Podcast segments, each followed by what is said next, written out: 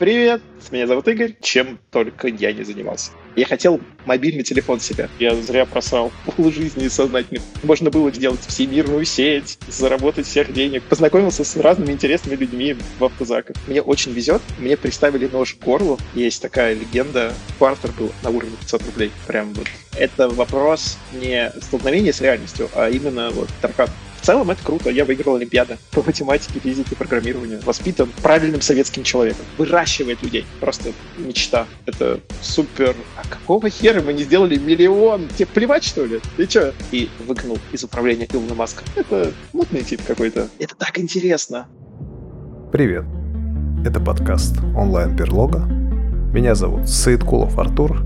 Я SEO-эксперт и обучаю привлекать клиентов – в этом подкасте мы говорим про бизнес, маркетинг и продажи. Всем привет! В конце 2016 года я проводил семинар по SEO в Самаре, и его организовывал один из моих предыдущих гостей, это Илья Калядин. И один из участников на этом семинаре показал мне поисковую выдачу по запросу, связанного с починкой Apple техники. Практически вся выдача и в Гугле, и в Яндексе была его. Также платная выдача тоже была в его руках. И тогда мне просто захотелось спросить, бро, а может поменяемся с тобой местами? Зная, что этот парень начинал свой путь с небольшого салона на окраине города, на тот момент когда я проводил семинар, у него уже было 8 точек в Самаре и, если не ошибаюсь, 2 в Тольятти. Через какое-то время я слышал, что он сотрудничал с Додо Пиццей, с другими бизнесами, и позже видел, что он открывал свой кофейный бизнес по продаже кофе. По мнению многих моих знакомых в Самаре, он является легендой движения бизнес-молодости в Самаре. И когда я поделился этим комментарием э, на канале «Тихий час», где очень большое количество моих слушателей, Андрей, привет, мне все написали о том, что приглашай, обязательно нужно, чтобы этот гость был в нашем выпуске. И я с удовольствием его представляю. Его зовут Игорь Котлеров. Игорь, привет. Привет, привет. Такой небольшой просто автопчик. Буквально вчера э, в Буэнос-Айресе мы там завтракали э, с одними предпринимателями, у которых там свое производство косметики во Франции, и живут они во Франции много лет.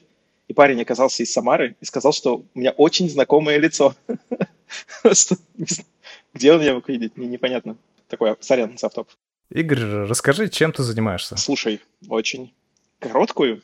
У нас нет ограничений по времени, можешь длинное. Хорошо.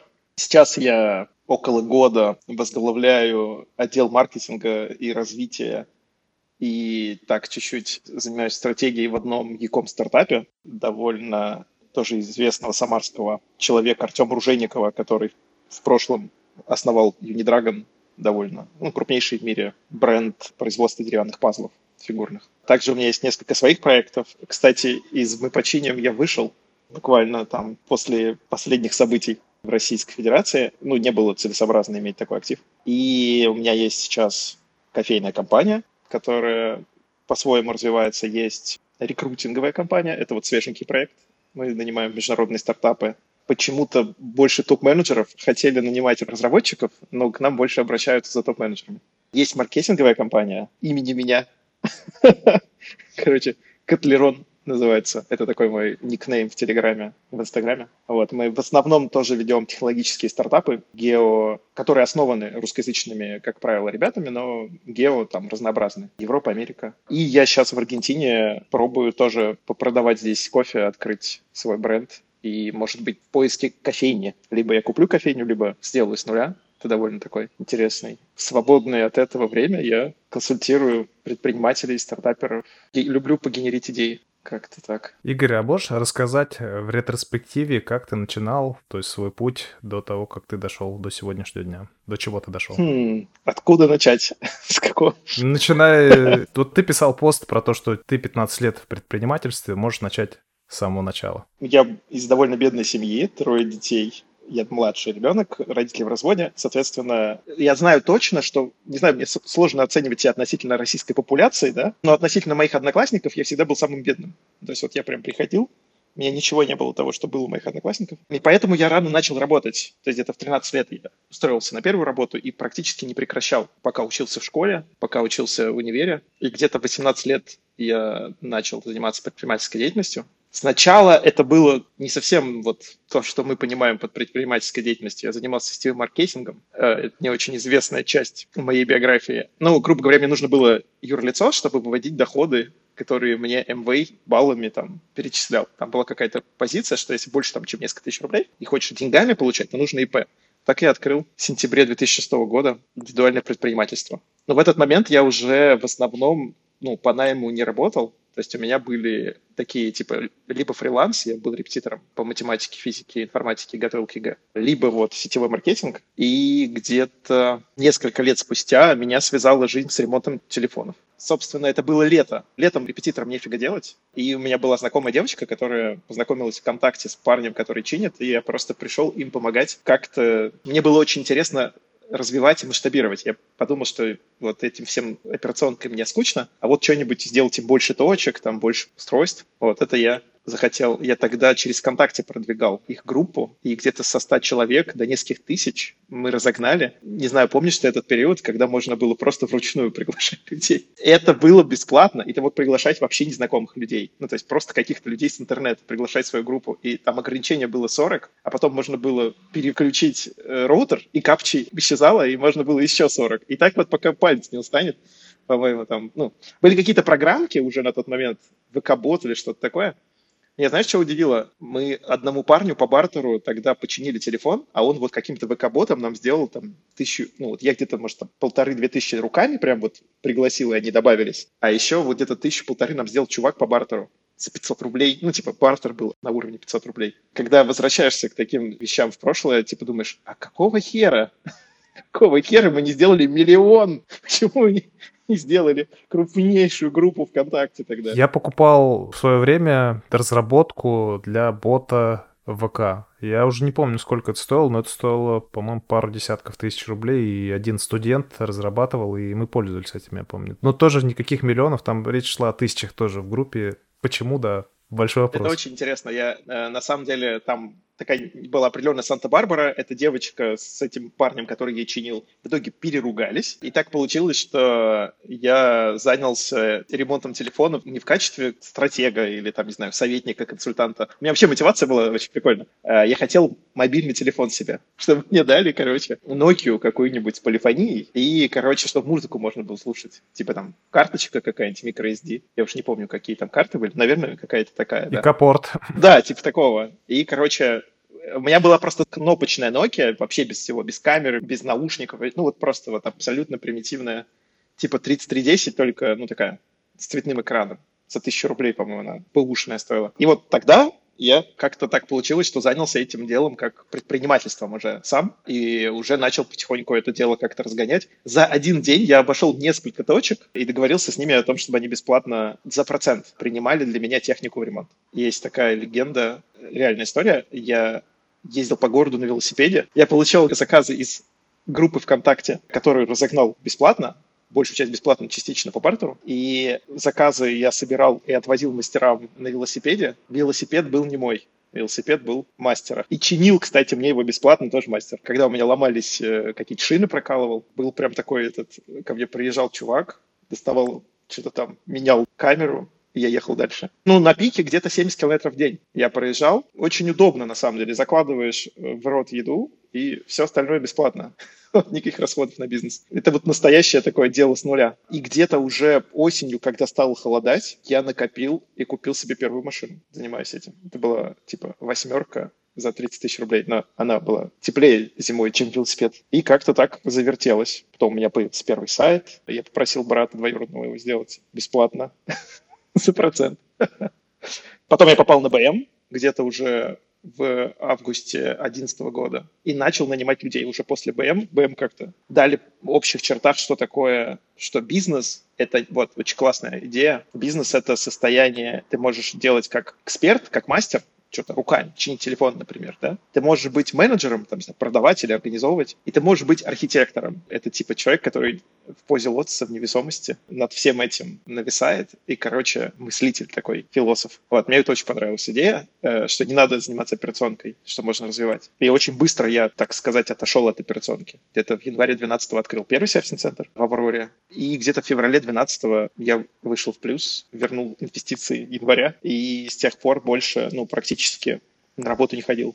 Ну, то есть там я мог появляться раз в месяц, раз в полгода. И это потом привело к тому, что я много лет занимался чем только я не занимался. Ну, то есть у меня были определенные деньги, определенное свободное время. Я как-то занимался тем, чтобы было больше точек. Я говорю, давайте здесь откроем, давайте здесь.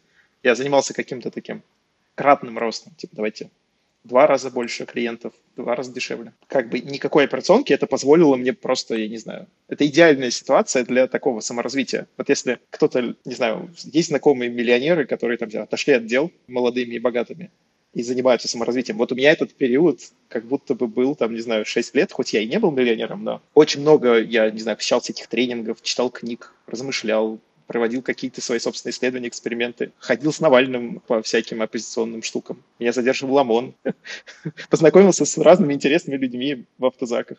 Был наблюдателем на выборах раз пять или шесть.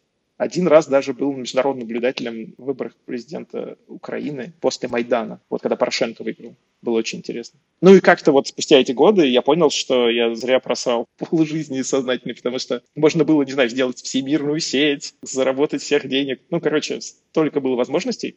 И я тогда понял, что надо как-то в сторону стартапов смотреть. Я немножко маркетингом подрабатывал, помогал знакомым. Обычно я показывал свои какие-то результаты, какие-то цифры, и все говорили, о, сделай мне тоже.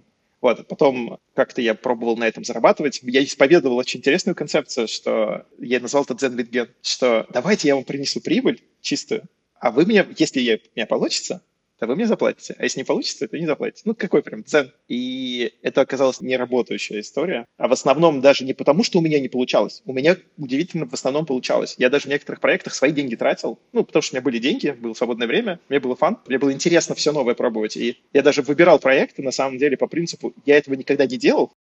Отлично. Кстати, вот Дода Пицца попадает в это определение. Но в процессе я действительно столкнулся с тем, что если человек не видит, как ты сделал результат, не смотрит, сколько часов, усилий, что это вообще было там трудно, если ему покажется, что ты это сделал легко, а это правда иногда бывало легко, если, ну, это как теория про молоток, и, ну, что ценно, удар молотком или знание, куда ударить молотком. В общем, это привело к тому, что, как оказалось, достаточно большое количество людей, даже если ты им делаешь классный результат, не знаю, увеличил выручку в 4 раза за неделю. А может, люди не те попадались? Люди склонны, первое, сливаться, что неожиданно. И второе, ну, что меня тоже удивило, это люди почему-то склонны не платить. Ну, то есть они такие, это само. Причем, ладно, если бы это были какие-то посторонние, незнакомые, там, люди с улицы. Это были прям люди, которых я знал хорошо.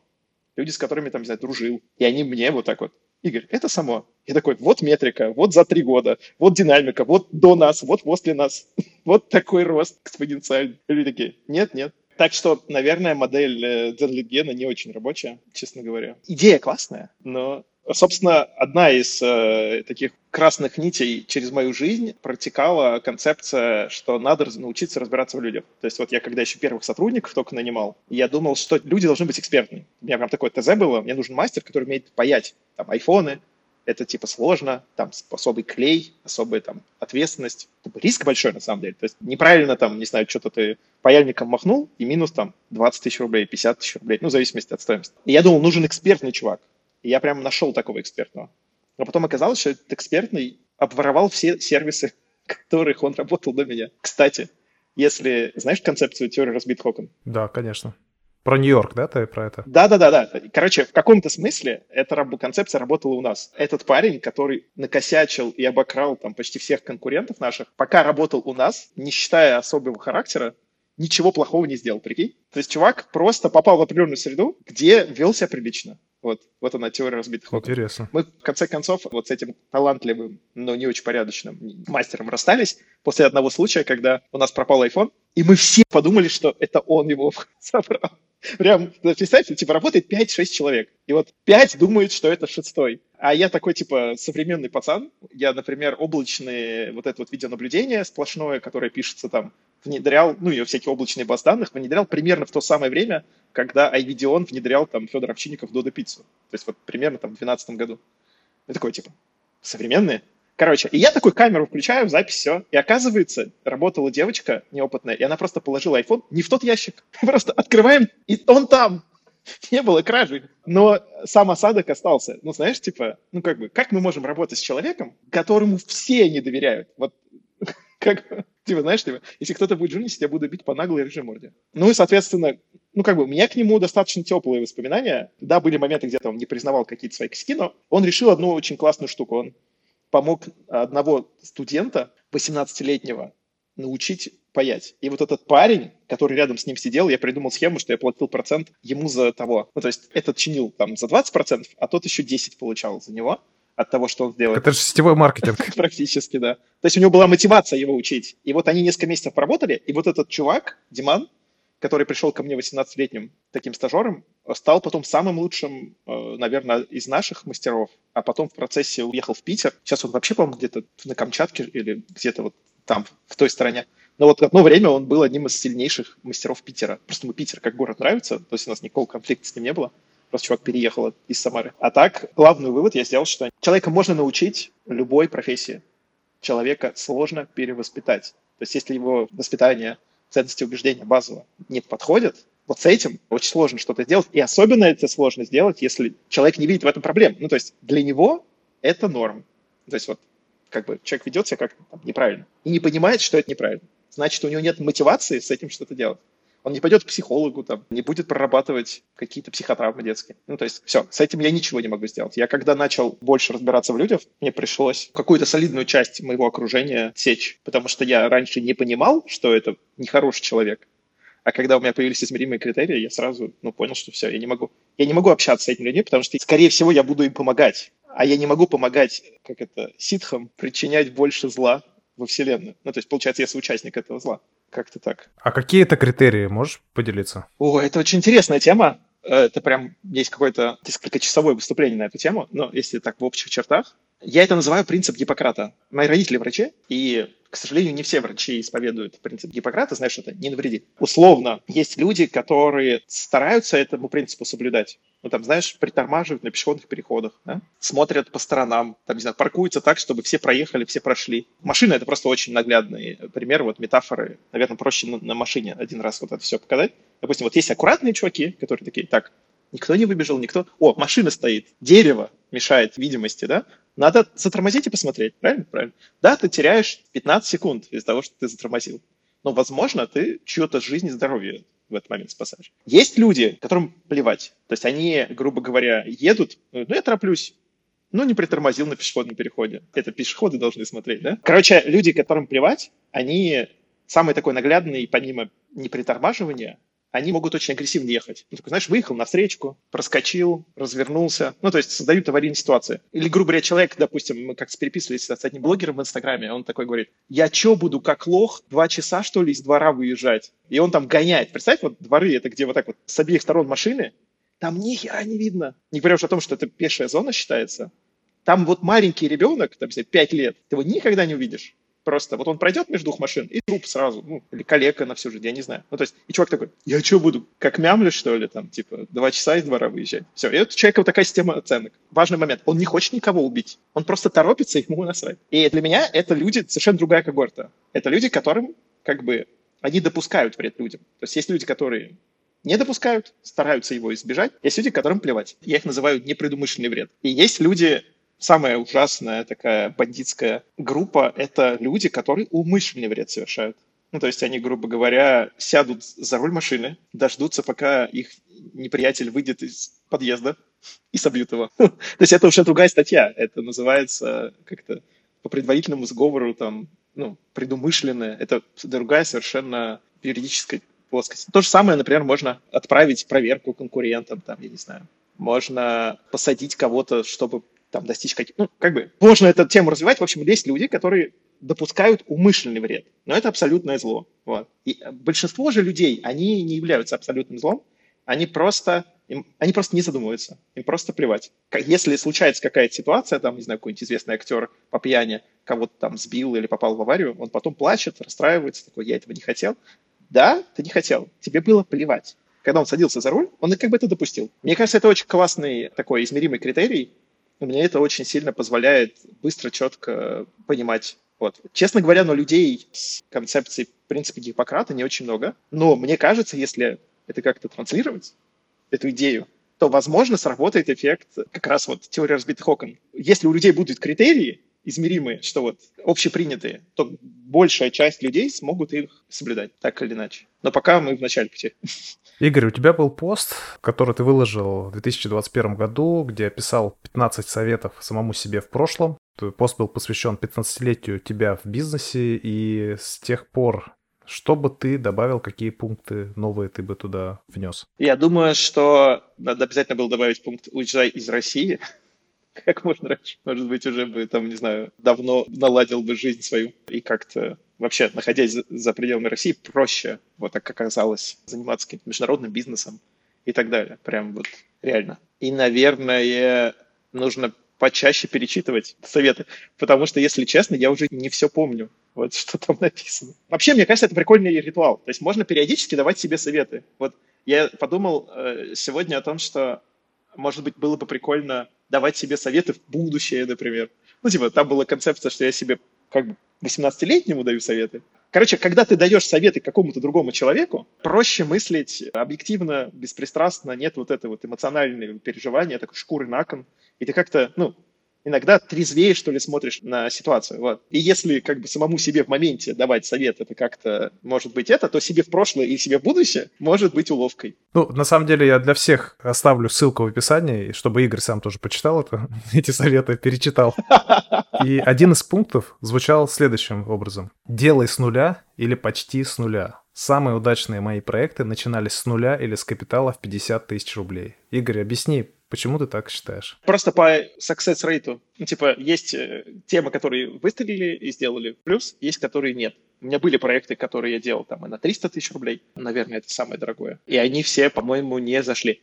Я думаю, что вопрос скорее в таком, в лин-стартапе, в бережливом подходе. Деньги любой дурак может потратить, на самом деле. То есть вот открыть какой-нибудь ресторан можно там с 15 миллионов рублей, за 100. Можно, не знаю, какой-нибудь завод открыть. Ну, как бы масса различных способов э, сжечь так или иначе деньги с э, разной вероятностью, что из этого что-то получится. Я думаю, когда я себе ограничение ставлю 50 тысяч рублей, ну или меньше, я как бы заставляю мозг работать. А если деньги есть, и вот так вот ими просто раскидываться, то у меня, по крайней мере, ну, это не работает. У меня был один случай, я как-то купил интернет-магазин по продаже айфонов, и, видимо, настолько, ну, вот он примерно за эти деньги, за 300 тысяч, я имею в виду, э, не за 50. И с нуля мог открыть, кстати, вот, я думаю, за 50 бы смог. И, короче, я кому-то сделегировал на «Отвяжись», не очень задумываясь. Чувак в итоге тоже забил на это дело, разместил объявление на Авито, а сам уехал куда-то в Москву. И такой, Игорь, развези айфоны, короче, вот клиенты есть. я поехал отвозить айфоны. Первый раз в жизни незнакомым людям продавал айфоны. Мне очень везет, мне приставили нож к горлу, и я потерял два айфона, а мог жизнь. Собственно, как-то после этого инцидента у меня не возникло желания активно заниматься продажей айфонов, хотя на самом деле тема нормальная. Я знаю ребят, там, знакомых, которые очень хорошие деньги делают. В общем, наверное, это просто не мое. Вот. Я такой бережливо лин-стартаповый чувак. Я лучше продуктивен именно на маленьких цифрах. Вот у меня вот два последних проекта свежих, рекрутинговая компания и маркетинговое агентство. Маркетинговое агентство просто ноль инвестиций было. Просто ноль. А сейчас это достаточно такая живая, растущая организация. Рекрутинговая компания. Там, если были, можно назвать было это инвестициями. Я там чуть-чуть тратил денег на рекламу, какие-то этапы. Вот таким, знаешь, бюджетом типа 10 баксов в день. Суммарно, может, там и были сотни долларов какие-то, пока мы начали получать выручку. Но в целом это какая-то такая незаметная штука. И сейчас у меня масса идей, ну, типа, в том числе, которые я могу сделать там за 500 долларов. Ну, то есть мне даже хочется прикольнее уже, типа, не 50 тысяч, это много. Интересно, типа, делать за 10 тысяч рублей, например.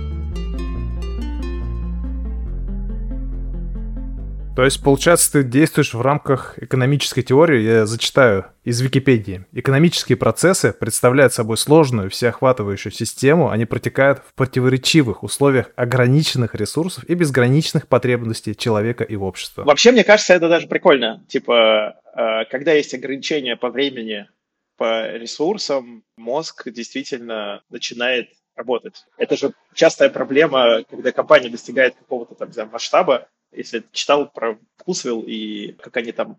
Сначала была избенка, потом они решили делать Вкусвилл, и вот первый Вкусвилл был невероятно убыточный, потому что у них была большая головная компания, 500 точек вот этих продуктов молочных, и она их просто кормила и кормила, и кормила, и кормила. И в один какое-то колебание чуть не обанкротила всю контору там несколько вот этих тестовых вкусвиллов, потому что они, ну, как бы вообще деньги не считали. Так что это, скорее всего, как это ни странно, но даже если у человека деньги есть, вот, допустим, сейчас у меня есть какие-то там свободные деньги, чтобы инвестировать в бизнес, я не хочу тратить больше, там, чем 500 долларов. Я бы лучше потратил, ну, или там, тысячу, я бы лучше потратил уже на какие-то итерации масштаба, да, ну, типа там, как, знаешь, в раунд А, да, в стартапах, типа, когда уже market fit, когда уже понятно там customer acquisition cost, LTV, и ты понимаешь, что, окей, закинешь сюда, там, не знаю, столько тысяч долларов, получишь вот такой результат. Ну, типа, для ускорения просто.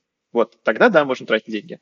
А вот так на уровне гипотезы, мне кажется, сейчас тем более такое время, бутстрапить надо. А я всю жизнь бутстрапил. Я не помню, чтобы я когда-либо какие-то деньги принимал, как инвестиции или там что-то такое. Такие две заметки. Во-первых, холод стал мотиватором Игоря, чтобы он начал развивать свой бизнес. Ну и вторая, ты просто упомянул по поводу вкусвилла, а расскажи про свой какой-то ценный урок в предпринимательстве. Это опять будет около, наверное, науки разбираться в людях высокоэффективных, классных людей достаточно мало. Но если ты такого человека нашел, то, наверное, один из критериев такого как бы классного найма или классного партнера, ну, то есть вот э, любого вида взаимодействия, это когда ты понимаешь, что ты доверяешь человеку, за ним не надо перепроверять. То есть, ты понимаешь, что вот он какую-то функцию выполняет, и тебе даже желания не возникает вникнуть и что-то там перепроверить. И ты понимаешь, что даже если он там какой-то где-то ошибется, ну, то есть у тебя, ты понимаешь, что бизнес не умрет в этот момент. Ну, то есть человек, который берет на себя вот какую-то ответственность, переживает за дело, так же, как и ты. Это может быть как и партнер, это может быть как и просто какой-то там рядовой сотрудник. Но когда ты вот... Короче, это чувство. То есть мне кажется, что бессознательно мы все понимаем. Да? То есть есть люди, которым мы не доверяем, и приходится делать какую-то корпорацию пятерочка, там, да, шаг влево, шаг вправо, там, красную организацию по спирали динамики. А есть вот концепция бирюзовых организаций, которые мне, честно говоря, гораздо ближе, с творческими такими талантливыми ребятами, если работать, то с ними как раз это все работает, если ты человеку можешь доверять, за ним не перепроверять. Кажется, это такой мой главный, наверное, сайт. Это отсюда истекает концепция свободы.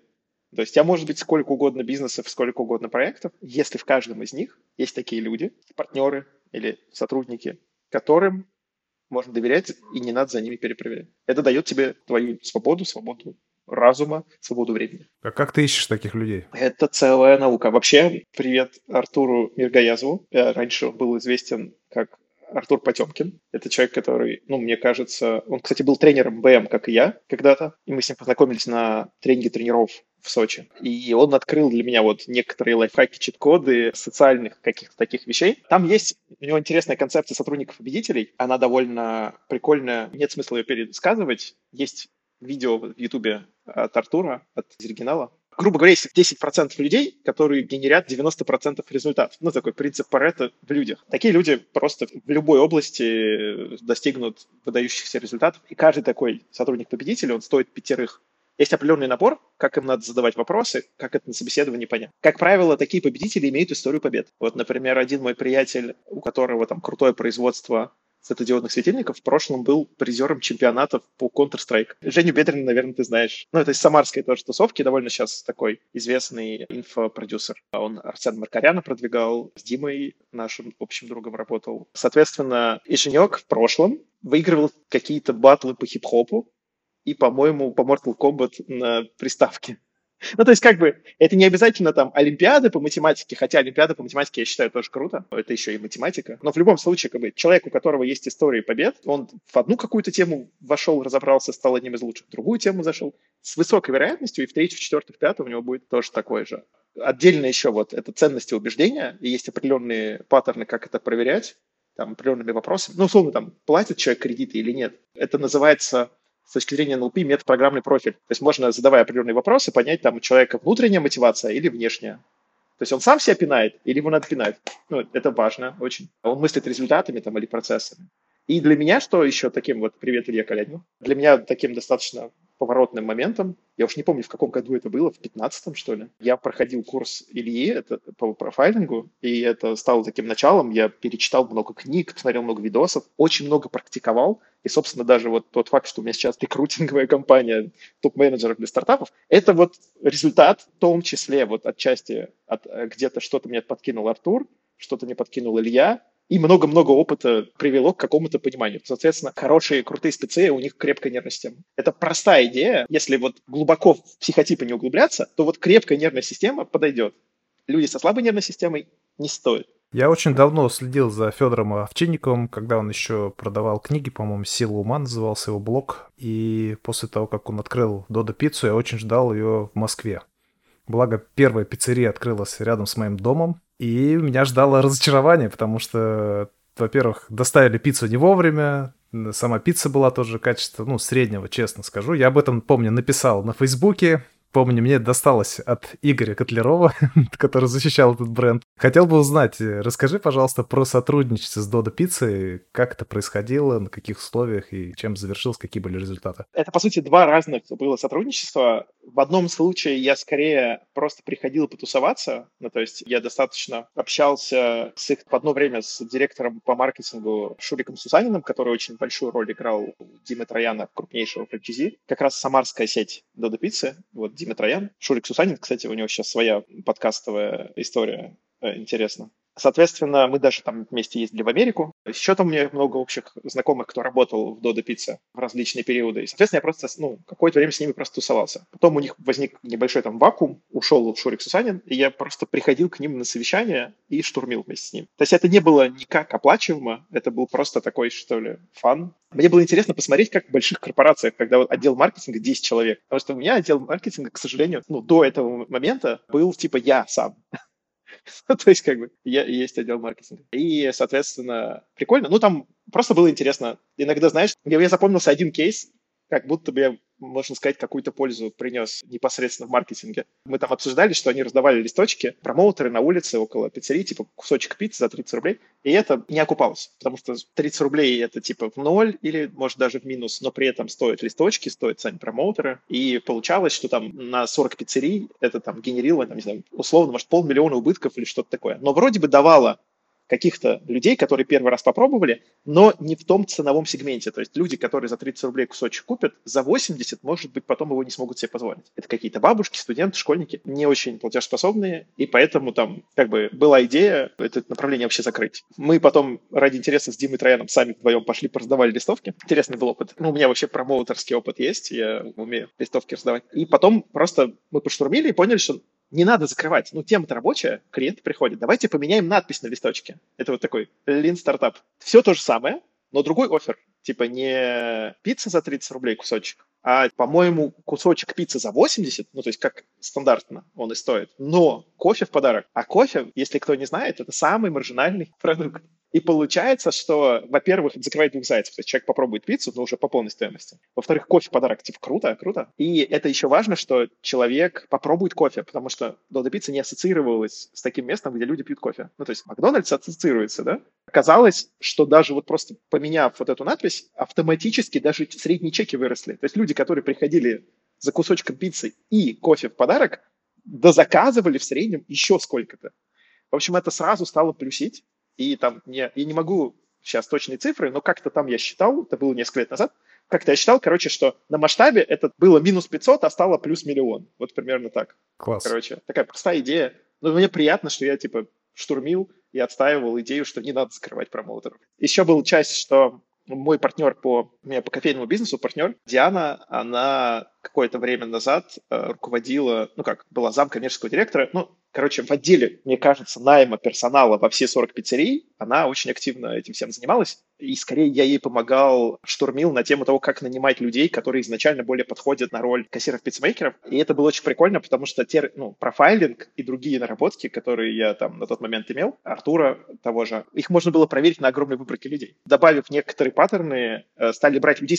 Банальная идея, мы проанализировали, кто круто работает, и оказалось, что люди с крепкой нервной системой лучше подходят для тяжелой динамичной работы на ногах страдающих. Это позволило в несколько раз сократить текучку. Вот это прям прикольно измеримый критерий там на сотнях наймов людей. То есть это прям классный такой результат. И еще был кейс, я поработал с американской Додо пиццей. И я написал Алене Тиховой просто в личку в Фейсбуке и говорю, привет, мне нравится, что вы делаете, давай я вам буду помогать. И это было коммерческое сотрудничество. Алена согласилась со мной поработать под Zenlit я ей увеличу прибыль, а она мне какой-то там процентик от этой прибыли. С первой попытки у нас что-то не получилось, я не помню, но потом спустя год я написал пост у себя ВКонтакте о том, что, типа, ищу проекты. Это был как раз ковид примерно в 2020 году весной. И, что меня очень удивило, на мои посты ВКонтакте иногда отвечают люди из Америки. И Алена мне написала, типа, Игорь, я про тебя помню, давай поработаем. Вот. И, короче, у них в отсутствии студентов в их маленьком студенческом городе Оксфорд, Миссисипи, кажется, штат, что-то такое, получилось удвоить с помощью Facebook рекламы удвоить количество выручки в течение там, месяца или двух месяцев. Это было таким интересным результатом. При этом вся остальная а Dodo Pizza представлена была, не знаю, там, в 10 странах. По всему остальному миру какой-то такой динамики не наблюдалось. Мне еще, мне там говорила Алена, типа, посмотри, как они делают в Англии, посмотри, как они делают там в UR, ну, типа, на английском языке же можно креативы просто скопировать и туда залить. И я такой, ну, я посмотрел Facebook Library, короче, у них 5 креативов там в Англии, в ЮАР там типа 7. У меня 100. Че я там смотреть? При этом и там, и там какие-то отделы маркетинга были. Мне было интересно. Я чуть-чуть больше разобрался в общепите. Я на самом деле именно благодаря сотрудничеству с Аленой понял, что хочу открыть сеть кофей. Я понял, какой крутой это бизнес. Хочешь такой вопрос? Как ты думаешь, в городе Оксфорд 30 тысяч жителей, Додо Пицца оборачивает 30 тысяч долларов в месяц. Папа Джонс, Доминос примерно столько же сколько оборачивает Starbucks через дорогу? Ну, давай я просто из головы возьму, пусть будет 50 тысяч. Я просто взял из головы цифру, честно. Так, еще, давай еще один 50 тысяч. А, еще один вариант? Давай. Пусть будет 100 тысяч. Я вот просто... Ну, хотя я думаю, что цифра должна сильно отличаться либо в меньшую, либо в большую сторону, тогда пусть будет 300 тысяч долларов. Ну, ты очень, да, в правильном направлении шел, э, около миллиона. И кажется, почему? Как так? А потому что пиццерий, э, короче, различных около сотни сотни на 30 тысяч жителей. Мне кажется, в Самаре столько нет различных. И LTV другой. Ну, то есть человек пьет кофе каждый день. Пиццу, ну, раз в неделю. В России, по-моему, стата раз в 4 недели, средний статистический клиент Додо Пиццы, а в Америке, типа, там раз в неделю. Но он может в эту неделю там Папа Джонс, в эту неделю там еще какую-то. И получается, что удивительно, но и это еще и более маржинальный бизнес э, кофе. Просто мечта. То есть эти цифры тебя смотивировали открыть свой бизнес? Да, в направлении кофе. Вообще посмотреть э, в рынок кофе. И после этого сотрудничества, там, не знаю, где-то через год, я сейчас пытаюсь вспомнить. Да, да, в 2021 году я запустил Birds. Игорь, у меня возник вопрос. Получается, чтобы создать эффективную, успешную команду, во главе этой команды тебе нужны люди, которых не надо контролировать, назовем их там условно эффективные, сверхэффективные люди, а при этом в их структуре, уже под ними в структуре должны быть люди с крепкой нервной системой. Я, правильно ли я тебя понял? Или может все-таки... Как... В идеале они все должны быть высокоэффективны с крепкой нервной системой. Почему нет? Мне очень понравилось, тоже Артур как-то задавал этот вопрос в аудиторию, типа, кто должен быть победителем, да? Там, наверное, топ-менеджеры, да? Наверное, какие-то самые ключевые люди в компании. Все в идеале все. Вот уборщица должна быть победителем. Почему? Потому что она не победитель, тебе придется за ней перепроверять. Помыла она, не помыла. И говорит, Марья Ивановна, вот здесь еще помойте. А вот здесь почему разводы? Зачем тебе это? Ты нанимаешь человека, чтобы закрыть вопрос, или чтобы себя нагрузить лишней работой по его проверке. Я думаю, если есть возможность и желание, и пока большинство людей понятия не имеет, как отличить эффективных от неэффективных, у тебя есть все ресурсы нанять в какой-то локации всех возможных победителей. А если у тебя, допустим, онлайн-бизнес какой-нибудь, удаленка, то все, в принципе, весь мир тебя не ограничивает. Это может даже им платить 2 икса там выше рынка, потому что они дают в пять раз больше КПД. То есть это окупается. А не будет ли внутри конкуренции между ними? Зависит от ценностей. Да, есть люди, которые очень отвликны. Это вот воспитание. То есть человек может быть высокоэффективным, крестным отцом мафии, да, каким-нибудь канцлером Палпатином. Ну, то есть он высокоэффективный, Высокоэффективный, да. Но это все важно. И крепкая нервная система – это гарант того, что люди тоже не переругаются. Потому что человек с крепкой нервной системой может спорить,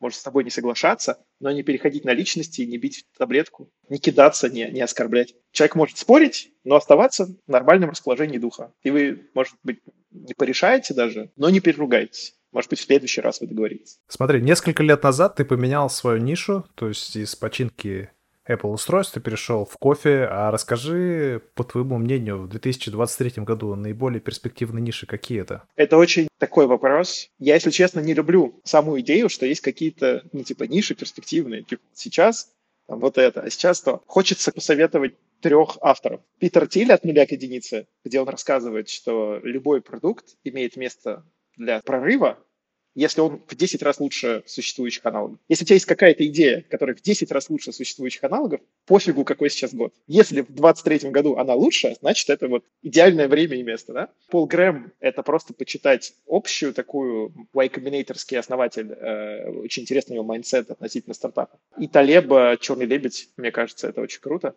И вот если так вот собрать в одну кучку, то любая крайнестановая идея стартапа с продуктом, который там в 10 раз лучше аналогов, это самая лучшая ниша, чем можно заняться. А назови базовые пункты для создания и развития успешного бизнеса, без которых ну, не обходится ни один бизнес вообще в мире по-твоему? Вот это, кстати, интересно. Мне кажется, что все бизнесы разные, и, скорее всего, я думаю, вот сейчас, поскольку вот последние годы много маркетингом занимался для разных проектов и успел посмотреть, я думаю, что гораздо более живучие проекты, у которых сильный продукт. К сожалению, я продуктовую часть мало касался. Хотя можно сказать, что я был продукт-оунером в своей сети серфинг-центров.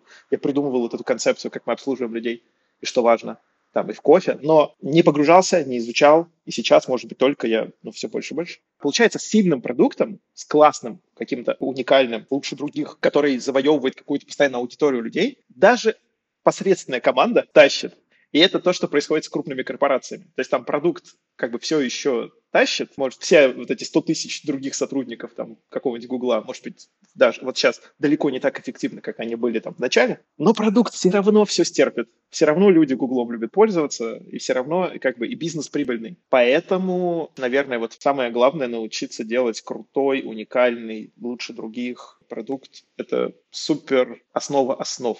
А все остальное, ну, будет проще, если твои сотрудники победители. Тебе будет проще, если у них крепкая нервная система, если они порядочные. Если у вас есть корпоративная культура. Кстати, очень интересная тема. Мало компаний на самом деле имеют корп-культуру. Вот мы столкнулись с тем, что большинство людей за все хорошее против всего плохого. Если их спросишь, типа, во что вы верите? Что для вас корпоративная культура? Они такие, свобода, равенство, братство, миру мир, польза. А в реальности, когда их спрашиваешь, оказывается, что человек, который не работает по ночам и берет выходные. Выходные – это мутный тип какой-то. Потому что если ты не работаешь в выходные, ты вообще, тебе плевать, что ли? Ты что? И вот она реальность. И получается, что то, что люди слова, которые они используют, там, не знаю, как миссия, как корп-культура, это просто красивые слова. А вот что на самом деле, мы вот в одном из моих проектов, во Friendly Hire, мы взялись, короче, за то, чтобы оцифровывать корп-культуры, и мы сейчас нанимаем топ-менеджеров, в том числе опрашивая фаундеров, и других топ-менеджеров, типа задаем кучу вопросов, не таких на уровне, что хорошо, что плохо, а на уровне, как обычно происходит, ну, из реальности. И пытаемся понять через эти кейсы, какого человека сметчить. И здоровых, осознанных корп-культур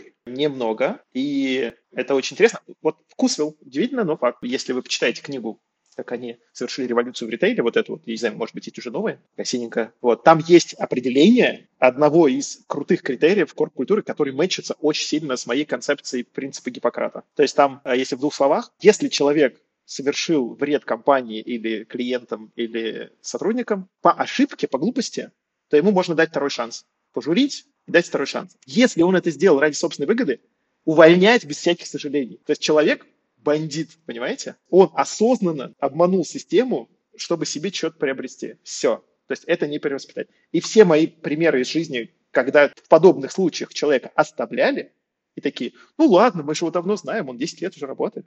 Вели к еще большему ущербу, как правило, десятикратно большему, чем на тот момент, когда они это поймали. А какими качествами, вот если переходить уже на личности, должен обладать сам бизнесмен, оунер, то есть который хочет развивать успешный бизнес, по-твоему? Также очень много же разных ролей в команде, и, скорее всего, качества, которые присущи таким людям, как я, они могут там не присущи быть людям, которые выполняют другую роль. Но условно, наверное, важно понимать вот свою какую-то сильную сторону. То есть важно понимать, в чем человека вот эта самоидентификация, призвание. Мне нравится там идеи генерить, но я ужасен там в операционке. А есть люди, которые невероятно классно любят вот это все систематизировать, организовывать, им прям нравится жить по какому-то режиму. Вот управляющий сетью сервисов Женек, он сейчас стал владельцем этой компании, вот удивительный человек. Каждый день он встает в одно и то же время, идет в зал, после этого там возит детей по садам, школам, потом идет на работу. Десять лет он так живет. Ему фан. Он там играет в футбол. Ну, то есть вот есть люди, которым, наоборот, нравится какая-то такая прогнозируемость, что ли. Вот. А мне, на самом деле, очень душит любая рутина и повторяемость каких-то действий.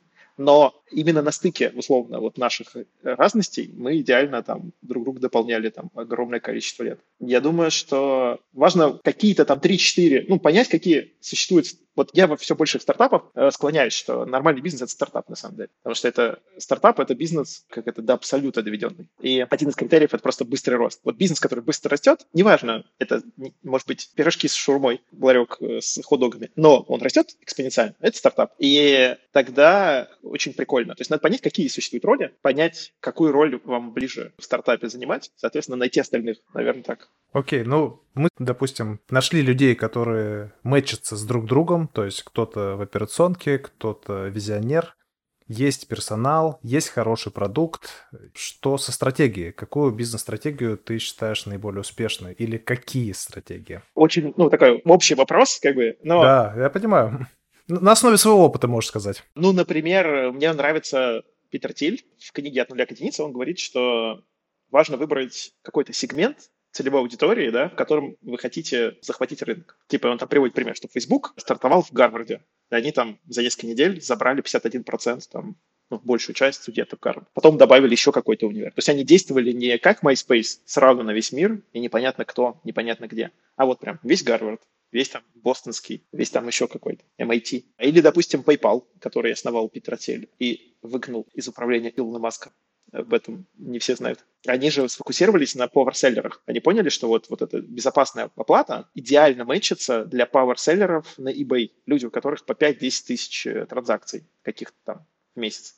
И они просто подключили их. То есть они подключили тысячу всего каких-то там power-селлеров, сделав какие-то выгодные условия. А в итоге получили миллион транзакций впоследствии eBay их и купил. Так что, наверное, самая лучшая стратегия. То есть ты выбираешь какую-то одну нишу, с которой тебе проще быстрее стартовать, при этом ты понимаешь, у тебя есть шанс занять там 51%, то есть стать монополией на этом конкретном рынке. Если говорить про кофе, Конечно, я не стал монополией ни на каком рынке, это уж точно. Но мы стали самым там, одним из самых больших кофейных аккаунтов в Инстаграме, пока его не заблокировали. Но там была конкретная аудитория, люди, которые гедонисты, люди, которые хотят пробовать и сравнивать кофе. То есть вот это моя целевая аудитория в кофейном проекте. То есть люди, которые любят кофе, хотят разбираться, хотят в спешлти культуру попасть, вникнуть. И, соответственно, не любят пить одно и то же, а такие инноваторы, которые хотят пробовать, перебирать, пробовать, сравнивать. Вот. Это была наша аудитория. Я думаю, что в какой-то из итераций у нас есть шанс докрутить эту ну, потому что это оказалось востребовано, докрутить эту идею до того, чтобы мы стали там, монополистами в мире в этой нише для гедонистов, для ценителей, сравнивать, перебирать лучшим, самым удобным продуктом. Вот так. Сейчас мы, к сожалению, этим не являемся, но идеи, как этого достичь, определенно есть. А представь, что кто-то из наших слушателей является либо фрилансером, таких очень много, я могу сказать, которые зарабатывают хорошие деньги, но они вот работают только на себя, у них нет никакого персонала, либо они являются наемными сотрудниками, и они хотят начать развивать свой бизнес. Какой бы ты им дал совет, с чего им начать? О, в БМе, по-моему, очень такая частая была тема, потому что очень много людей приходят в БМ приходили и думали, чем им заниматься. В идеале искать что-то на пересечении трех множеств. Первое множество — это что у тебя хорошо получается. Не, пусть будет первое, что тебе нравится. Вот. Нравится — это деятельность, которая тебе по фану дает энергию, ты не устаешь, тебе хочется в этом вникать, развиваться, соответственно, дает энергию, ты готов это делать бесплатно, хороший признак. Для меня поштурмить ну, вообще всегда по фану. Я могу, мне кажется, круглосуточно этим заниматься. Соответственно, вторая тема — это то, что у тебя хорошо получается. То есть ты, понимаешь, что ты можешь... Уже у тебя есть результаты лучше, чем у других, и ты понимаешь, что развиваясь, у тебя есть шанс, там, не знаю, стать лучшим в мире или, там, не знаю, в стране или какой-то, в топ войти. И третье пересечение — это деятельность, в которой который востребован. То есть люди готовы тебе платить за это деньги. Или ты понимаешь, что в целом на рынке люди готовы платить за это деньги. Но если они готовы платить уже тебе, это уже хороший знак.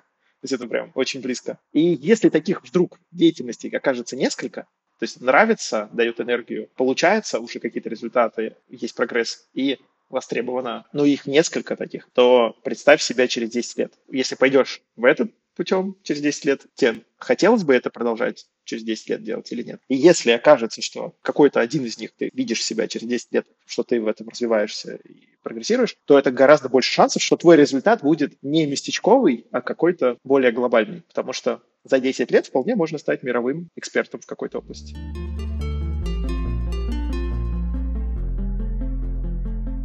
Игорь, а как относишься к нейросетям и как считаешь, как они вообще поменяют мир, лично твой, глобальный и, может быть, мир твоих компаний в том числе? Но мы уже используем в маркетинге чат GPT, писать тексты, переводы используем, делаем на разные языки. Midjourney генерили. Был один проект, где мои знакомые ювелирку делали с помощью AI и пытались ее продать. Ну, даже было очень так необычно. То есть возможностей очень много. Из того, чтобы вот мне прям понравилось, мне очень как-то в одно время увлекся я приложением Вани Лимарева Merlin Dating. Это, короче, нейросетка. Он обучил нейросеть определять по физиогномике совместимость людей. Ты, короче, загружаешь свою фотку и еще какую-нибудь фотку человека. И это так интересно. Просто это залипательно. То есть какую компанию не придешь, если правильно запитчить, то люди начинают такие там перебирать, там, а как я с Арнольдом Шварценеггером, а как там с какой-нибудь там известной актрисой или моделью. И проверяешь всех своих знакомых. И начинаешь понимать, что вот почему я с этим человеком в контрах. Потому что у нас физиогномика, я даже хотел запилить какую-то приложуху, которая в найме помогает это делать, но, честно говоря, это нет у нас программистов в команде, что-то мы подзабили. Ну, короче, не довели, но сама тема прикольная. Например, я обнаружил, у меня было аномальное количество девушек со стопроцентной совместимостью. Считается вообще стопроцентная совместимость крайне редкой. Ввиду того, что, короче, у меня было очень много свиданий в Тиндере, а я прям солидную часть, несколько лет своей жизни посвятил, вот когда у меня было много свободного времени, я посвятил тоже разобраться, как устроена система совместимости мужчин и женщин там в отношениях. Я, короче, очень много ходил на свидания, пытался анализировать практику, и настолько, видимо, моя нейросетка обучилась через сотни, через там тысячи встреч, что я начал выдавать из толпы супер совместимых. То есть на уровне лица просто я уже в Тиндере мог понимать, что вот с этой девушкой надо встретиться, с этой не надо. И когда я первый раз в Мерлин Дейтинге встретил девушку со стопроцентной совместимостью. Вторую я уже достаточно... Ну, в смысле, я сам перебирал своих знакомых. Потом у меня было, по-моему, пять штук подряд. Я просто понял из прошлого, как проявляется стопроцентная совместимость. И начал просто их загружать. И у меня прям 100, 100, 100. Ну, это очень типа, прикольно. Но это необычно. По крайней мере, это удивляет. Из того, что я сейчас жду, это может быть нейросеть, которая там, не знаю, определяет ложь. Мне кажется, это прикольно было бы нейросеть, которая по психотипам людей, может быть, э, различает. Я так понимаю, сейчас в таком в употребимом виде еще нет? Не видел, не слышал. Хорошо, Игорь, расскажи, сколько ты сейчас зарабатываешь и какие пропорции твоего заработка? О, это прям как у Дудя. Конечно. Я, честно говоря, не знаю, э, сколько я зарабатываю. Примерно, может, 5 тысяч долларов, может, больше, не знаю. Короче, у меня есть какие-то оклады, есть какие-то проценты, есть какие-то прибыли, сложно оценить. Мне кажется, кстати, вот это интересная тема. Скорее всего, самые большие деньги я зарабатываю опционами или капитализацией компаний. Ну, то есть, вот один из проектов по Якому, где я сейчас имею долю и там руковожу там одним направлением, мы уже делаем там выручку в несколько миллионов долларов. Я думаю, что в течение года она будет еще только расти кратно, и с какой-то высокой вероятностью это пока на данный момент самый вероятный мой способ стать долларовым миллионером. Получить, там, не знаю, несколько процентов от 100 миллионной компании – это очень простой способ стать миллионером. А доля, ну, наверное, сейчас большую часть я зарабатываю вообще зарплатой. Расскажи про 22 год, что изменилось в заработке? Очень интересно у меня то ли интуиция работает, то ли у меня хорошая этот, связь с космосом. 21 февраля мне предложили сначала консультировать один вот этот Ecom стартап, а потом позвали на директора по маркетингу с хорошей зарплатой, ну, относительно в долларах. А 24 февраля произошло то, что произошло. И получается, что 4 марта я уже был в самолете в ночь, там, 4 на 5 был в самолете в Ереван. И все доходы в России, конечно, уже не имели какого-то смысла. Помнишь, там курс рубля какой был? 150, по-моему, доходило, если не ошибаюсь. Да, да, да, да, да. Вот. И, соответственно, я думаю, я резко переключился с российского рынка на международный. Пожил несколько месяцев в Армении, полгода в Грузии, и вот уже где-то с декабря я нахожусь в Аргентине. Наверное, что изменилось, очень сильно восприятие мира изменилось. У меня была возможность, на самом деле, жить за границей или как-то путешествовать давно, сильно раньше, но по какой-то причине этого не происходило. А когда сейчас вот вся эта ситуация, вся эта война случилась, можно сказать, что это выводит из зоны комфорта, да, и вне зоны комфорта я стал очень продуктивен. Ну, то есть, как это не банально звучит, мне кажется, я сейчас работаю вот за этот год, и в данный момент я работаю больше, чем когда бы то ни было в своей жизни я работаю. То есть я там типа встаю иногда в 3 часа ночи из-за часовых поясов. Ну, сейчас больше встаю в 5. Но был период, где-то пару месяцев я вставал в 3 часа ночи. И работал типа до вечера. Потом ложился спать. Ну, то есть такой дикий хардворк. Можно сказать, что я сейчас вот как раз э, компенсирую трудоголизмом несколько ну, там, 5 лет или там 7 лет э, вот этого лайтового существования. Потому что у меня был как эта книжка есть Тимоти Феррис э, «Четырехчасовая рабочая неделя». Да, да, да. Я, именно про это я вспомнил, как раз, когда ты говорил про лайтовый образ жизни. У меня было не то, что четырехчасовая рабочая неделя. Мне кажется, у меня были нольчасовая рабочая неделя, одна часовая рабочая неделя. То есть были периоды, когда я вот я в Европу, например, ездил на машине на два месяца, э, проехал почти всю Европу. Мне кажется, я вообще не работал. Меня, может быть, был один созвон в месяц. Вот, ну, какая-то такая динамика. Это было очень прикольно, иметь такой пассивный или почти пассивный доход. Сейчас э, я создаю какой-то новые активы, новые, как бы, в другой парадигме. Вот. Потому что в Самаре реально себя ощущал каким-то, не знаю, ну, типа, каким-то заметным человеком, что ли. У меня только клиентов было 150 тысяч человек на миллионник город.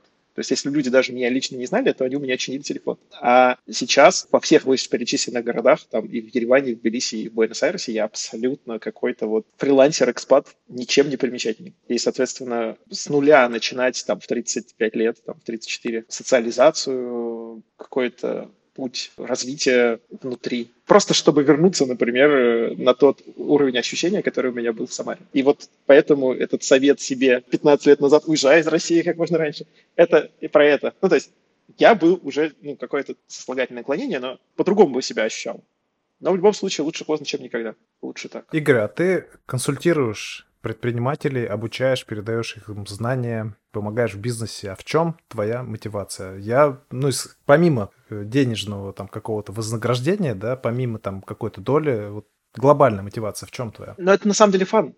Э, у меня был период, когда я был тренером БМ, там уже за это ничего не платят, и за выступления не платят. Даже если они платные, сами тренеры ничего не получают. Мне просто нравилось. Я думаю, это меня заряжает энергией. То есть поштурмить, взаимодействовать. И есть там позитивные такие моменты, что я получаю опыт, что человек своими временем, деньгами там рискует, а я с ним штурмлю, я вижу, сработало, не сработало. То есть, получается, я тоже на уровне как бы соучастника почти. То есть я что-то вижу, сработала идея или не сработала. И получаю больше информации о бизнесе в широком смысле. Но даже стартапы, например, я начинал с того, что там консультировал или делал маркетинг э, для стартапов, и только потом пошел как-то более глубоко этим заниматься. То есть сначала чуть-чуть набрался опыта, как-то более уверенно себя чувствовал. Например, после работы с Додупицей Самарской я понял, что я могу сделать свой отдел маркетинга. Ну, то есть я понял, что вот примерно так он выглядит. Дает энергию, дает определенный фан, ну и просто, наверное, очень классно наблюдать, как растут люди. Есть области, которые меня самого увлекают,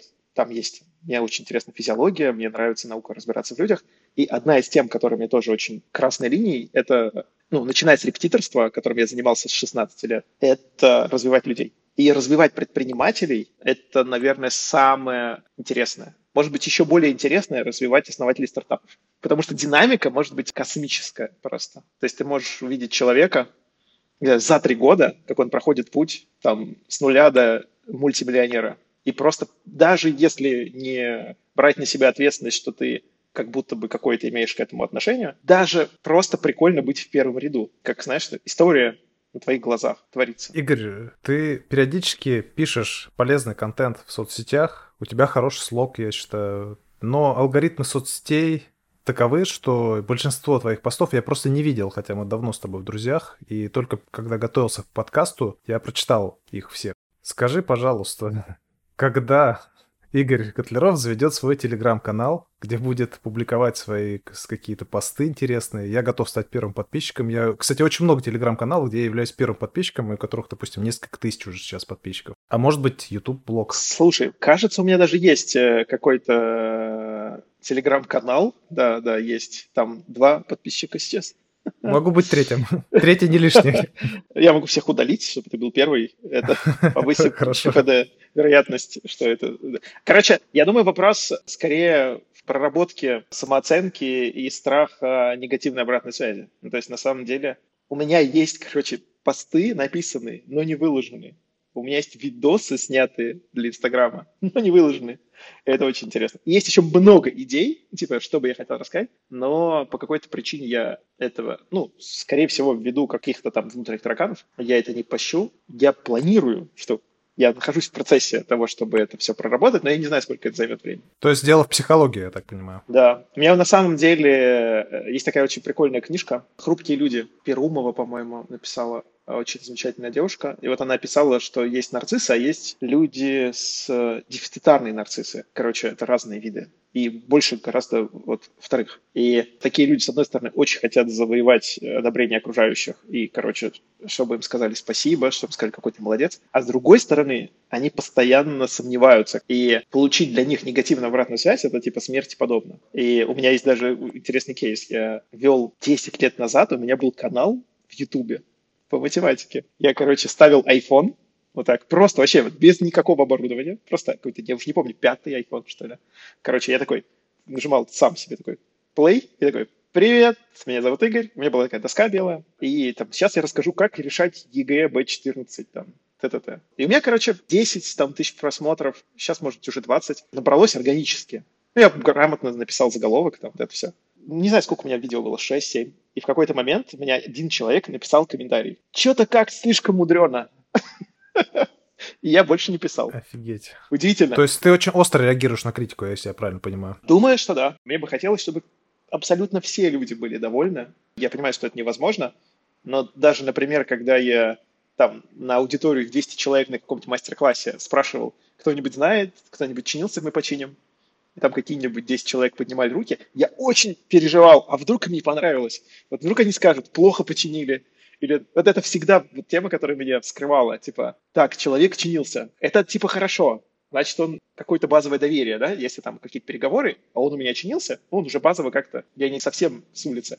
Но, а вдруг плохо починили? Или мы что-то не понравилось? Это прям такой прям мандраж, вот, хотя на самом деле у нас довольно приличная статистика по, и по отзывам, и по жалоб Роспотребнадзор, по-моему, не было. Ну, то есть там у вас более-менее хорошие там судов, по-моему, практически не было, и мы все выиграли. Ну, короче, интересно. То есть в целом мы как бы хороший сервис, но это вопрос не столкновения с реальностью, а именно вот тараканов. А именно поэтому ты не идешь в инфобиз, потому что ты реагируешь на критику? О, слушай, наверное, в инфобиз я не иду, потому что я не уверен, что это измеримая польза. Вот, допустим, если я занимаюсь маркетингом, да, я вижу там, есть любимые кейсы, где я там увеличил продажи в 100 раз, да, прикольно, измеримо, да, сократил там расходы, например, 10 раз. То есть это прикольно измеримо. То есть есть там какое-то количество, здесь я сделал там миллион прибыли, здесь сделал там столько-то миллионов. Инфобиз — это такая штука, которая не знаю, у меня, наверное, ассоциируется с каким-то платным блогерством, что ли. Ну, то есть, как нет, может, как писательство или, не знаю, продажа фильмов, да, то есть человек снял фильм, люди купили билеты на него. Ну, то есть вот что-то около вот, это отчасти обучения, но еще большая часть это какой-то э, шоу-биз или, не знаю, вот что-то около этого. И, видимо, мне скорее ближе, не знаю, рассказывать людям что-то бесплатно. И то я буду переживать, что мне понравится, и напишут неплохой комментарий. А, если я еще и платно это буду делать, пока, пока моя самооценка мне бы не позволила, наверное, это сделать. Синдром самозванца? Я не знаю. Может быть. Ну, короче, мне не очень комфортно. Я вот даже тему про консультации. У меня было несколько классных консультаций. Спасибо всем, кто это вписался. Вот. Но мне на самом деле непонятно, типа, я беру деньги вперед, ну, типа, я не понимаю, это помогло человеку или не помогло. Ну, то есть это вот такая, я понимаю, типа, я потратил время, у меня есть, у меня есть какой-то опыт, я этот опыт, типа, передал, но, короче, бесплатные вебинары какие-то или штуки мне проще, но я буду над этим работать я планирую над этим работать. Ты говорил, что история не имеет слагательного наклонения, но если бы у тебя все-таки была возможность что-то изменить в своей жизни, то что бы ты поменял? Ну, если отбросить какие-нибудь там, купить биткоинов там, и такие штуки. Это уже к Диме. Да, да, да, да, да. И я, кстати, были ну, подобные поворотки, когда в 2015 году меня брат двоюродный ну, предлагал вложить в какую-то крипту, и я не понимал, он мне недостаточно объяснил, хотя деньги у меня были, и я ничего не положился. Вот, ну, ладно. Там миллионы долларов, э, ну, как обычно в таких историях. Если так вот более глубоко концептуально, то мне было бы очень интересно посмотреть, каким бы я вырос человеком, какая бы у меня была там, не знаю, самооценка, результат, был бы я там, не знаю, женат, были бы у меня дети или нет. Ну, то есть вот интересно, вообще вот, это был бы другой человек. Если бы при разводе родителей, когда мне было 6 лет, я бы остался с отцом. Это такая история, которую можно там глубоко раскрывать, но если в общих чертах отношения с отцом у меня были всегда лучше, и у отца всегда больше было интереса к детям, какого-то родительского инстинкта, но по законам Российской Федерации, как мы знаем, дети – это собственность матери. Если мать хочет, чтобы дети жили с ней и получать элементы, это так и будет. Поэтому я знаю, как негативно повлияло на меня то, что я остался жить с матерью, и мне очень интересно было бы посмотреть на себя, ну, как бы в альтернативной какой-то вселенной, если бы я жил с отцом. Черт его знает, вот абсолютно, прям вот, короче, там разброс невероятный. То есть вот от того, что я бы был, там, не знаю, каким-нибудь среднестатистическим программистом в какой-нибудь корпорации, до хрен знает вообще, вот, прикольно. Это просто как интересная идея. А скажи, вот Какие качества тебе позволили добиться успеха вообще? В чем твой главный секрет? Я, если честно, не уверен, что я добился успеха. Ну, то есть в моей картине мира я далеко не реализовал свой потенциал, как и многие люди на самом деле. Это такая, мне кажется, наверное, один из критериев счастья, да, какого-то такого, когда человек чувствует, что он там хотя бы наполовину, значимую часть, свой потенциал реализовал. Это не зависит от того, какой у него там внешний измеримый успех, а именно скорее его внутреннее чувство, да? Вот он свой потенциал реализовал, хотя бы в основном, в большей степени. Это дает ему какую-то внутреннюю гармонию. А так, если просто результат какой-то, то, я думаю, тут несколько вещей. Дигитальная система восприятия, знаешь, да? Лучше уточни, не знаю, брать не буду. Хорошо, люди делятся по разным системам восприятия. То есть у кого-то более сильно... Аудиалы, кинестеты ты имеешь? Да-да-да, это? это туда же, да. Ага. Дигиталы — это такие люди, которые мир воспринимают циферками и блок-схемами. Считается таким абсолютным примером дигитального человека в массовой культуре — это Шелдон Купер которого там соседское соглашение, зубы чистить надо на расстоянии там столько-то и так далее, и так далее. Может быть, Марк Цукерберг — это вот пример из таких существующих людей. Ну и всякие ученые, физики, математики, программисты довольно часто дигиталы. То есть это люди, которые воспринимают мир фактами, цифрами, логикой, блок-схемами, а не ощущениями. То есть у них ощущения немножко такие притупленные. Люди-роботы. У меня такая система восприятия ввиду определенного несчастливого детства, но в целом это круто. Я выиграл Олимпиады по математике, физике, программированию. Ну, то есть как бы мне это... И то, чем я занимаюсь, мне это очень сильно помогает. На втором месте, просто второй пункт пусть будет, СДВГ, синдром дефицита внимания гиперактивности. То есть не могу концентрироваться на «мне скучно, мне тяжело делать что-то подряд час», например. Я не могу, вот, бюрократию не выношу просто, бухгалтерию, юридические какие-то. Я могу пробежаться по составленному договору и сказать, что там надо переделать. Могу очень быстро ошибки найти, но составлять его, это будет просто ад. Я могу что-то сделать первый раз, может быть, по фану, второй, третий, то последующий мне будет тяжело. Короче, СДВГ — это прям это то, что было с детства. То есть мне тяжело было сидеть в уроках в школе. Меня там за поведение наказывали. Короче, я что-то бегал, прыгал. Но удивительно, что я при этом, ну, было, видимо, благодаря крепкой нервной системе, как и многие успешные люди с СДВГ, ну, которые не спились там условно. Я, кстати, бросил пить, когда мне исполнилось 18 лет. Хорошее было решение, потому что с СДВГ прям не рекомендуется никаких веществ это позволило, ну, типа, саморазвиваться в самых разных отраслях, генерить идеи, короче, смотреть на мир 33 раза. Я помню, я как-то учился в киношколе э, на сценариста, вот, и, и мы накидывали там идеи сценария, и я такой накидывал, накидывал, накидывал, накидывал, накидывал, и там, знаешь, типа 90% людей, ну, во-первых, мало, наверное, никто так много не накидывал, как я, и, во-вторых, они такие оценивали, такие, за херня? Игорь скажет, это херня какая-то. И там реально почти все было херня. Ну, типа, вот. А потом я сказал какую-то сотую идею, все такие, у меня мурашки. Я сейчас заплачу. Так гениально. Вот. Ну, так и работает, короче. Надо очень много придумывать. Ну, чтобы что-то... Я думаю, любой творческий, там, музыкант, писатель, певец, любой человек, который что-то когда-либо делал, если понимает, что не все, там даже у Мадонны, наверное, в новом альбоме хорошо, если один будет хит, да? А сколько было до этого, до того, как она получила 10% точность. Короче, это очень крутая штука с ДВГ. Ну, точнее не так. Это не приобрести. Это, это либо есть, либо нет. Но если у вас СДВГ, это не повод ставить на себе крест.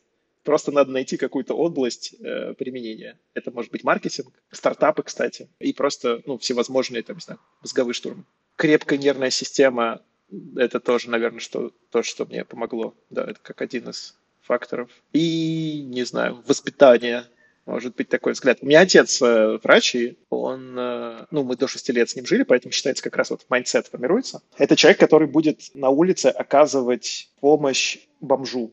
То есть вот бомж потерял сознание, он будет его откачивать, делать все необходимые процедуры. То есть человек, который такой, ну, воспитан, я не знаю, правильным советским человеком, что каждому человеку нужно помочь. То есть клятва Гиппократа – это не просто слова для вас очень. Да, да, да, да, да. Мой отец – это такой идейный достаточно человек. Я как-то его спрашивал, типа, зачем вот ты работаешь э, там в медицине, неблагодарный, расистый. И несколько раз он там в разные периоды занимал разные должности, разные, по-разному отвечал, но основная идея была примерно такая, типа, если я это не буду делать, то никто не будет лечить людей, потому что просто обслуживать, знаешь, типа по процедуре, по протоколу и достигать результата – это не одно и то же. И у него, ну, действительно получается помогать, спасать там жизни и так далее. Это очень прикольно. И, наверное, это какой-то майндсет определенно сформировало. Наверное, это какая-то полезная штука. Вот, если принцип Гиппократа принять для себя, то, наверное, у вас, по идее, не должно быть врагов. Потому что вы никому не вредите. Неосознанно, ни неосознанно. Ну, то есть, по идее, по крайней мере. Но могут быть люди, которые просто недовольны тем, что ты с ними не общаешься, например. Но это самое страшное что такой человек может сделать. Игорь, а вот с момента, когда ты начал заниматься бизнесом, когда ты был 18-летним парнишкой, как ты изменился вот за весь этот путь? То есть именно ментальные изменения какие произошли у тебя? С одной стороны, я думаю, сложно это оценить изнутри, как бы изнутри кабины. Если вот попробовать только... Ну, объективно я поработал с какими-то ограничивающими убеждениями, это, наверное, самый такой прорывной момент с точки зрения было-стало. Поработал с какими-то фобиями, я думаю, это тоже полезный опыт. Да, у меня там, я не знаю, сколько-то лет психотерапии за плечами, и это, наверное, одна из таких ключевых таких тоже вещей. Если вот более концептуально, я думаю, что я стал более объективно, адекватно оценивать себя и других людей.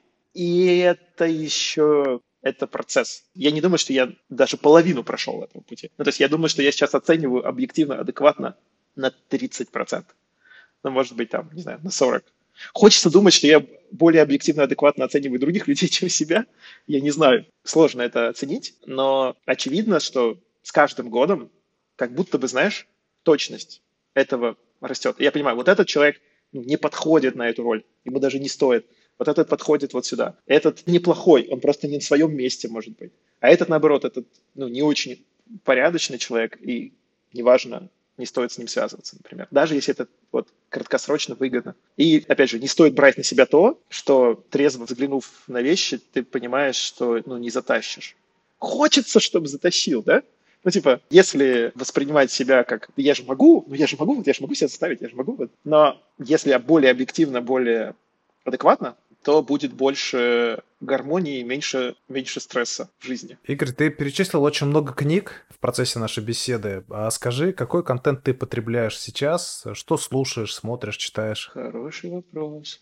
Кстати, подкасты иногда слушаю. Вот твой э, подкаст с Димой мне зашел. Спасибо. Вот, я планирую остальные тоже послушать во время прогулок по Буэнос-Айресу. Что-то потребляю там я подписан на Юлю Латынину. Это такое больше про политику, про ситуацию на войне и вообще в мире. А если так про саморазвитие... Ну, я иногда что-то почитываю про физиологию, но больше люблю ставить эксперименты на себя. А если про бизнес, наверное, Y Combinator. Мне кажется, вообще вот, если нужен один надежный источник информации, это эссе Пола Грэма. Это всякие интервью у Y-Combinatorской стартап-школы. Удивительно, это, наверное, лучшая бизнес-школа в мире, да, которая бесплатная. Они еще, по-моему, дают какие-то ништяки. То есть ты, если туда вписываешься, они дают там, там столько-то гигабайт, там что-то Amazon, столько-то там кредитов, там серверов таких-то, столько-то там чего-то бесплатно там. Типа прикол. И удивительно, что там очень много людей со всего мира, больше всего людей, что меня прям удивило, именно из Кремниевой долины. То есть я сижу, короче, ожидание, бесплатная стартап-школа от Y Combinator, ожидание, там будут сидеть, там, не знаю, СНГ, короче, да, чуваки. Такие. Индия, Китай. Индия, кстати, тоже, да. Индусов больше, чем... И китайцев я не видел. Индусов точно больше, чем э, русскоязычных. Но на первом месте чуваки которые работают в Гугле. Ты сидишь, короче, из Самары или там, не знаю, сейчас откуда. А он, короче, я работаю в Фейсбуке, я работаю в Airbnb, я работаю в Google, я хочу сделать стартап. Вот для них это норма, для нас, видимо, пока еще нет. И была какая-то такая шутка, что выпускников, ну, настоящего акселератора Y Combinator, русскоязычных или там россиян, в какой-то момент было меньше, чем космонавтов.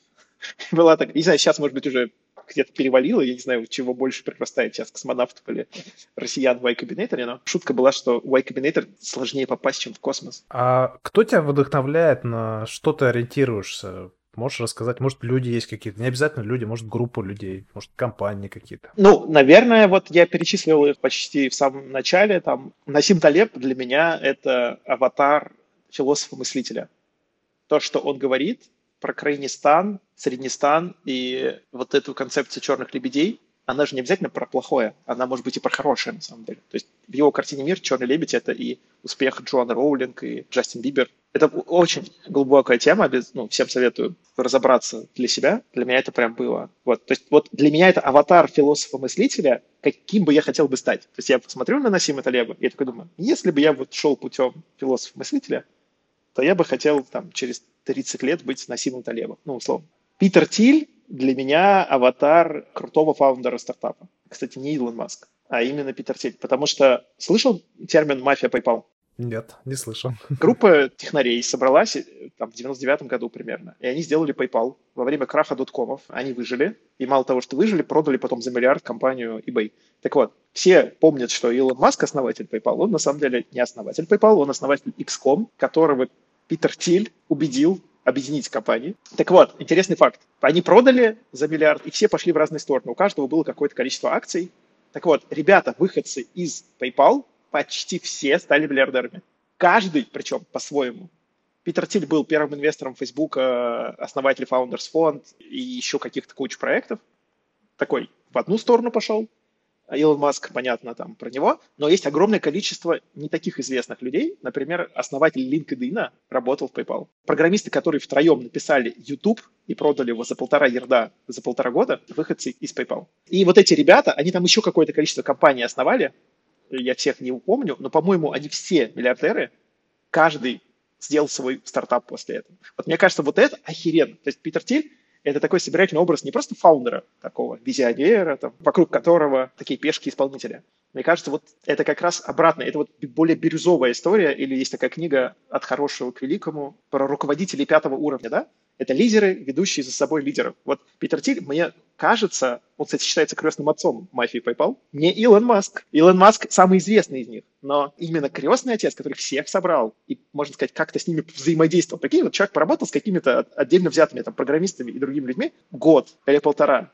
И такая конверсия. Самая влиятельная группа в Кремниевой долине просто жесть. Так что Питер Тиль это для меня такой фаундер, который смотрит на мир по-другому и именно выращивает людей. То есть не просто использует их как ресурсы, вкалывает с утра до вечера, а именно как-то помогает им раскрыть свой потенциал, по сути. Вот. Чтобы они после того, как ушли от него, еще большего достигли. Мне это очень роль симпатична. И Пол Грэм, основатель Y Combinator, мне кажется, я себя с ним хотел бы ассоциировать тоже. Это мне было бы интересно сделать свой фонд, может быть, свой акселератор стартапов. Я иногда думаю, что мне проще, чем самому делать бизнес, помогать другим людям реализовать их идею, их цель. Роль в акселераторе, ну, очень мне резонирует. То, что пишет Пол Грэм, то, что он говорит, то, с каким подходом он это все делает. Очень интересный чувак. Вот такие несколько рывых. Игорь, в конце выпуска у нас есть стандартный блиц, почти как у Дудя. Давай.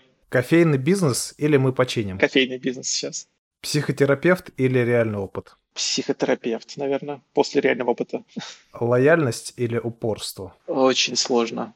Пусть будет упорство. Чем бы ты занимался, если не бизнес, маркетинг и менторство? Преподавал бы математику. И тут возник еще один вопрос. Оказавшись перед Питером Тилем, что бы ты ему сказал? Я бы ему запичил идею своего маркетплейса, который победит Amazon. А почему сейчас не напишешь? Потому что нет ничего. Нет времени, э, есть идея, отчасти проверенная кусочком. И я питчил некоторым знакомым опытным стартаперам, все сказали, классная тема, делай. Но у меня сейчас как будто бы нет на это времени, ресурсов. Может быть, не знаю, за полгода, за год я как-то поосвобожусь, и у меня будет больше времени этим заниматься.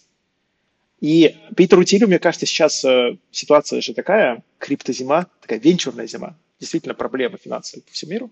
И лучше не приходить с галимой идеей, то есть как бы с голой. Лучше сделать какой-то уже, там, не знаю, тысячу пользователей, 10 тысяч пользователей, показать какую-то динамику. Вот тогда, да, есть смысл. Я могу и не поднимать, ну, я могу и на свои. То есть я думаю, что если грамотно все запланировать, то теоретически я бы мог сделать компанию там, миллиардную, без инвестиций, без, без кредитов. Это звучит амбициозно. Даже, ладно, пусть будет единорога, да? Делать единорога самому на свои, с партнерами, наверное, да. Но, в общем, прикольно. Но это потребует, скорее всего, ну, все время, весь фокус внимания. Для этого придется уйти с работы или ну, какие-то, короче, есть такие вещи. И напоследок, какой бы совет напутствия дал бы нашим слушателям? Найдите психотерапевта, который умеет ДПДГ и МДР, это по-английски. Поймите, какие у вас есть ограничивающие убеждения, и проработайте их. Это, скорее всего, с точки зрения было стало, это будет самая быстрая история. А так вообще более широком смысле можно просто подумать, какие у вас есть ограничения, какие есть убеждения, во что вы верите, во что вы не верите. Это все большое имеет влияние на вас, на ваш результат. И если у вас есть какая-то там мечта, то, по крайней мере, начните изучать информацию в этом направлении, какие-то лучшие практики. Даже если у вас сейчас нет ресурсов на то, чтобы ее реализовывать, там, типа, как говорят, лежите в направлении мечты, слушайте Y записи каких-нибудь стартап-школ. Игорь, спасибо тебе большое. Было очень интересно послушать тебя. Было глубоко и благодарю, что принял участие в моем подкасте. Спасибо большое. Всем привет. Это был 12 выпуск подкаста онлайн-берлога. Благодарю за прослушивание. Ставьте оценки и подписывайтесь на тех площадках, где вы это слышите. Если вам зашел этот выпуск, делитесь им в ваших сторис и в социальных сетях. Это очень важно, чтобы как можно больше людей услышало этот подкаст, если он вам нравится. Всем хорошего настроения и до новых встреч. Пока.